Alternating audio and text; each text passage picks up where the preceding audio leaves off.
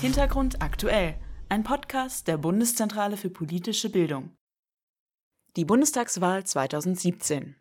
Am 24. September ist es soweit. Deutschland wählt den 19. Deutschen Bundestag. 42 Parteien stehen zur Wahl. Nach aktuellen Umfragen sieht es so aus, als könnten sieben Parteien in den Bundestag einziehen. Kurz die wichtigsten Zahlen.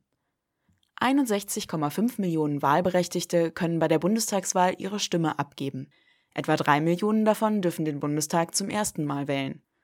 Wenigstens 598 Abgeordnete werden dem neu gewählten Bundestag angehören. Insgesamt treten 4.828 Kandidatinnen und Kandidaten zur Wahl an. 1.400 Frauen und 3.428 Männer. Das Durchschnittsalter der Kandidatinnen und Kandidaten liegt bei 46,9 Jahren. Ein Sechs-Fraktionen-Parlament? Kurz vor der Bundestagswahl gehen verschiedene Meinungsforschungsinstitute davon aus, dass im künftigen Bundestag sechs Fraktionen vertreten sein könnten.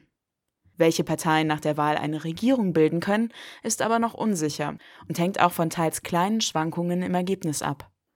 Nach aktuellen Umfragen wäre rein rechnerisch eine Fortführung der Großen Koalition aus Union und SPD denkbar. Für andere klassische Zweierkoalitionen könnte es allerdings knapp werden. Im Wahlkabinen-Podcast zur Bundestagswahl haben sich der Politikwissenschaftler Thorsten Faas und Moderator Martin Fuchs über die statistischen Schwierigkeiten von Wahlumfragen unterhalten.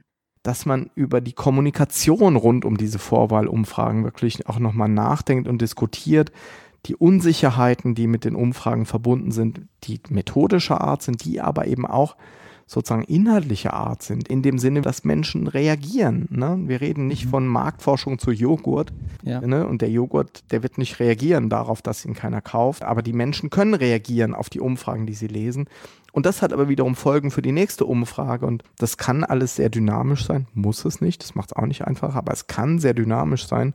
Deswegen sollte eigentlich auf den Umfragen immer so ein Warnhinweis drauf sein. Diese Umfrage kann Ihr Wahlverhalten beeinflussen? Kann Ihr Wahlverhalten beeinflussen. Und am Ende könnte alles ganz anders sein. ich meine, die Institute ja. machen das, damit jetzt kein falscher Eindruck entsteht. Ja. Die, am Wahltag haben wir die Prognose, die heißt mhm. auch so, im Vorfeld scheuen die Institute diesen Prognosebegriff sprechen dann von Projektionen oder Stimmungsbildern und sagen irgendwie auch, dass das Momentaufnahmen sind. Aber wenn man ehrlich ist, wird es natürlich trotzdem in der Öffentlichkeit häufig als eine Vorhersage des Wahlergebnisses gesehen. Und dann sind die Gesichter um 18 Uhr manchmal sehr lang, wenn dann tatsächlich mal wieder was anderes rauskommt, als man es im Vorfeld erwartet hat. Wichtig ist, die Umfrageergebnisse der Meinungsforschungsinstitute haben einen Fehler- und Schwankungsbereich und der kann bei bis zu drei Prozentpunkten liegen. Der Wahlkampf. In ihren Wahlprogrammen haben die Parteien unter anderem Schwerpunkte auf Themen wie Steuern, innere Sicherheit, Energie, Bildung und die deutsche Asylpolitik gelegt. Durchaus umstritten waren insbesondere die Haltungen der Parteien zum außenpolitischen Kurs gegenüber der Türkei und zum Umgang mit dem sogenannten Dieselskandal. Das Personal. Als Spitzenkandidatin der CDU geht Bundeskanzlerin Angela Merkel ins Rennen. Merkels Herausforderer ist der Sozialdemokrat Martin Schulz.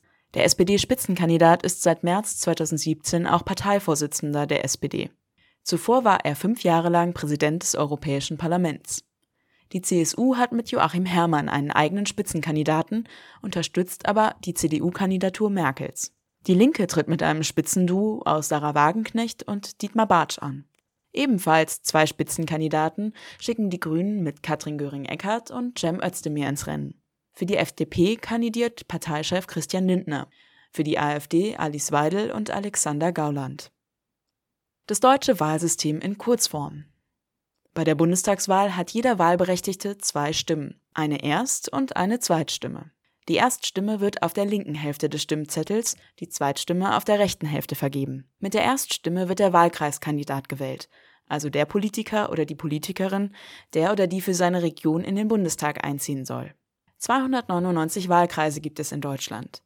Der Kandidat oder die Kandidatin mit den meisten Stimmen in einem Wahlkreis gewinnt das Direktmandat und damit einen Sitz im Bundestag.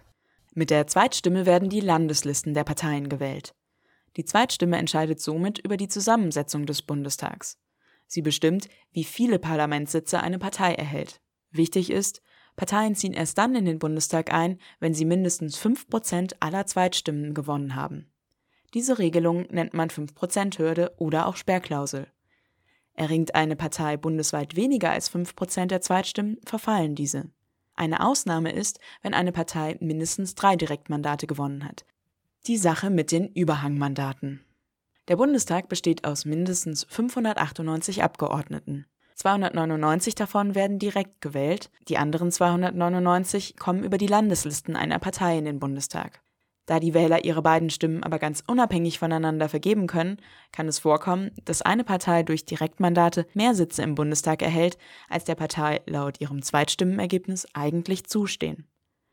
Durch ein mehrstufiges System werden diese Überhangmandate durch Ausgleichsmandate bei anderen Parteien ausgeglichen, sodass anschließend alle Parteien im Bundestag im Verhältnis ihrer Zweitstimmen vertreten sind. Die Anzahl der Abgeordneten im Bundestag kann sich dadurch erhöhen. Der letzte Bundestag zum Beispiel hatte deshalb 630 Sitze.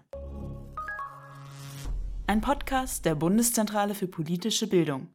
Weitere Infos und Hintergründe gibt es auf www.bpb.de slash Hintergrund-aktuell.